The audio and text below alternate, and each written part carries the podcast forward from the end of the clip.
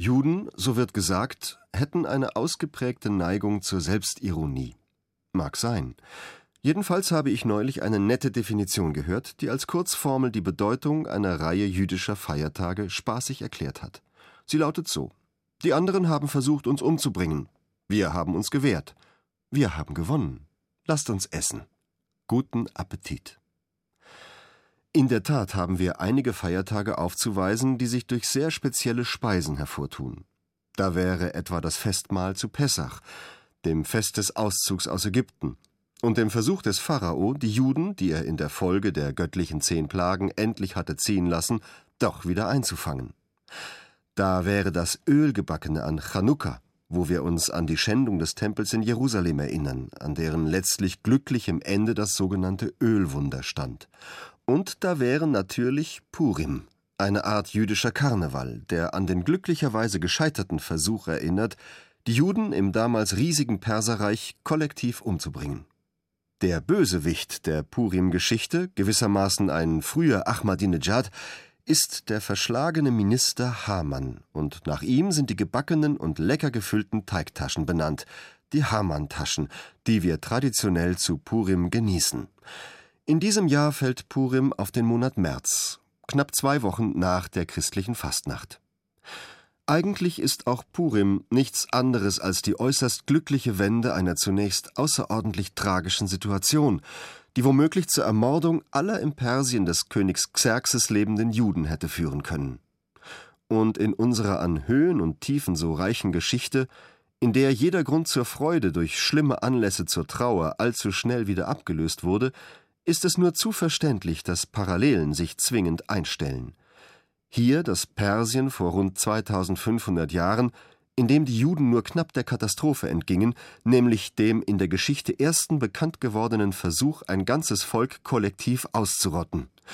Dort das Persien der Mullahs mit ihren Judenverfolgungen unter Khomeini und der Flucht tausender seit vielen Generationen in ihrer persischen Heimat lebenden Juden und schließlich die nicht enden wollenden Schimpfkanonaden des bis vor kurzem amtierenden iranischen Präsidenten Ahmadinejad, der wahrscheinlich auch heute noch davon träumt, den Staat der Juden auszuradieren. Zweieinhalbtausend Jahre zuvor hatte eine glückliche Fügung das jüdische Volk vor der Vernichtung bewahrt. Nur knapp zwar, aber letztlich doch ohne dass der Fall der großen Katastrophe eingetreten wäre. Und wenn das schließlich kein Grund zum Feiern ist? Die Purim-Geschichte selbst ist ein Geflecht wilder Intrigen und bösartiger Verleumdungen, eine Geschichte von Hass und Eifersucht, von Missgunst und gekränkter Eitelkeit, die, auch dies hat sich seither das eine oder andere Mal wiederholt, ausgerechnet auf dem Rücken der Schwachen ausgetragen werden sollte, im konkreten Fall auf dem Rücken der jüdischen Minderheit. Wütend, weil ihm der Jude Mordechai die erwartete Ehrerbietung in Form eines Kniefalls verweigert hatte, sann Haman, der Minister des persischen Herrschers Achashverosh, der als Xerxes besser bekannt ist, auf Rache. Er überzeugte seinen König von der, wie er behauptete, jüdischen Absicht, ihn zu stürzen und gewann den angeblich dem Alkohol weit eher als seinen Staatsgeschäften zugetanen Herrscher für den Plan, alle Juden in seinem fast unendlichen Reich an einem bestimmten Tag hinrichten zu lassen. Per Los wurde die große Säuberungsaktion auf den 14. Adar festgelegt, auf jenen Tag, an dem wir heute, weil das Massaker verhindert werden konnte, Purim feiern. Purim, was ins Deutsche übersetzt Lose bedeutet.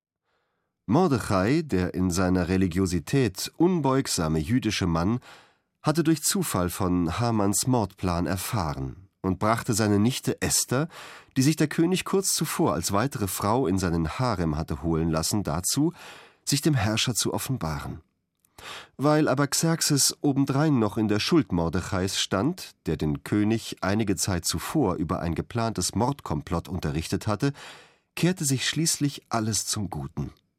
Mordechai wurde in den Stand eines Ministers erhoben, der böse Haman jedoch endete am Galgen. All dies ist seit Jahrhunderten niedergeschrieben auf Pergamentrollen, den Megillot Esther, die an Purim in den Synagogen in aller Welt verlesen werden. Zur großen Freude der Kinder übrigens, die immer dann, wenn der Name des schlimmen Hamann erklingt, mit Ratschen, die wir Gregor nennen, einen fürchterlichen Lärm anstimmen müssen. Eine didaktisch ausgesprochen hilfreiche Methode, denn da Kinder in aller Regel gesteigerten Spaß daran haben, ohrenbetäubenden Krach zu machen, lassen sie sich diese Chance zum erlaubten, ja zum erwünschten Lärmen sicherlich nicht entgehen. Um aber zu wissen, an welcher Stelle genau gegrägert wird, müssen die Kinder zwangsläufig gut zuhören, aufpassen und so die gesamte Purim-Geschichte sorgfältig mitverfolgen. Aber immerhin, es gibt auch einen Lohn für die tatkräftige Mitwirkung, nämlich die Schlachmones genannten Leckereien, die auf den sympathischen Brauch zurückgehen, das Purimfest nicht nur im Kreis lieber Freunde zu feiern, sondern auch und gerade Bedürftige einzuladen, sie also an der Freude und den leiblichen Genüssen teilhaben zu lassen. Gemeinsam gefeiert wird mit einer großen Purim-Mahlzeit, einer Seudat Purim, die am eigentlichen Festtag, dem 14. Adar, beginnt und sich bis in die Nacht hineinzieht. Dass der Wein dabei eine ganz besonders hervorgehobene Rolle spielt, geht auf jenes wilde Weingelage zurück, mit dem die Purim-Geschichte eigentlich beginnt.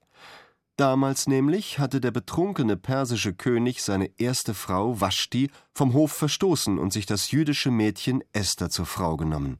Und ebenfalls bei einem Weingelage des Königs hatte sich Esther, später dann, dem Herrscher offenbart und ihm von Hamanns Plan zum kollektiven Völkermord berichtet. Sehen wir einmal von diesen äußerlichen Merkmalen ab und betrachten uns die Megillat Esther, das Buch Esther, näher dann fällt auf, dass in der gesamten Geschichte, wiewohl sie als nachbiblisches Ereignis in den Tenach, unsere Bibel, mit aufgenommen ist, der Name Gottes kein einziges Mal erwähnt ist. Im Unterschied zu der Schilderung im Chumash, den fünf Büchern Mose, wirkt Gott in der Megillat Esther nicht unmittelbar auf das Geschehen ein, lässt nicht direkt Wunder geschehen und spricht auch nicht durch den Mund eines Propheten zu den Protagonisten. Die Geschichte scheint einfach ihren natürlichen Verlauf zu nehmen, so als wäre es ein Zufall, dass sich der persische Herrscher ausgerechnet eine jüdische Frau nimmt, der es dann gelingt, eine bereits fest geplante gigantische Vernichtungsaktion zu stoppen. Und als wäre es ein bloßer Zufall, dass sich der König just im Moment höchster Gefahr für die Juden daran erinnert, dass es gerade der Jude Mordechai war, der ihn selbst einst dadurch gerettet hatte, dass er ihm über konkrete Attentatspläne berichtet hatte.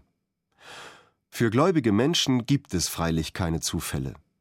Und die scheinbare Verknüpfung einer ganzen Reihe von Ereignissen, die ein Schicksal so gefügt haben könnte, ist ihnen nichts anderes als der Beweis für die leitende Hand Gottes. Dass er sich dabei freilich nicht offenbart, wird mit Hinweis auf die Galut, die Diaspora, erklärt nur im gelobten Land selbst könne die unmittelbare Verbindung Gottes zu den Menschen möglich sein. Haman, der persische Minister, war der Überlieferung zufolge ein Abkömmling Amaleks und des Stammes der Amalekiter, deren Name uns seit Jahrtausenden als Synonym für die Feindseligkeit und Vernichtungspolitik gegenüber Juden schlechthin gilt. Es gibt zahlreiche Parallelen zwischen den bösen Plänen des feindseligen Haman und den schlechten Absichten vieler anderer Herrscher der Länder, in denen Juden lebten, manchmal schon einige hundert Jahre lang. Stets aber war die Existenz, ja das bloße Überleben der Juden, an das unsichere Schicksal der Lust und Laune des jeweiligen Herrschers geknüpft, ebenso wie es exemplarisch in der Purim-Geschichte aufgeschrieben ist. Lange Zeit vor der Vertreibung der Juden aus Spanien und Portugal, lange Zeit auch vor den schrecklich blutigen Pogromen und Massakern in Russland, der Ukraine oder Polen. Eben jene Purim-Geschichte aber mit ihrer Hoffnung bietenden Wendung der Ereignisse, jener tiefe Fall des Feindes in die Ungnade, der den eben noch Verfolgten und mit dem Tode bedrohten die Möglichkeit der Verteidigung gab, und jenen Funken Hoffnung, der viele Jahrhunderte lang immer wieder die zur Existenz notwendige Ermutigung schuf. Und dennoch oder gerade deswegen begehen alle Juden das Purimfest im Bewusstsein und in der Erkenntnis, dass es allen schrecklichen Versuchen zum Trotz keinem Hamann in der Geschichte je gelungen ist, seine Mordpläne so umzusetzen, dass das jüdische Volk nicht wieder die Chance gefunden hätte, am Leben zu bleiben. Die Freude darüber ist gepaart mit der Zuversicht, dass es eben die schützende Hand Gottes ist, die stets über dem jüdischen Volk ausgestreckt ist.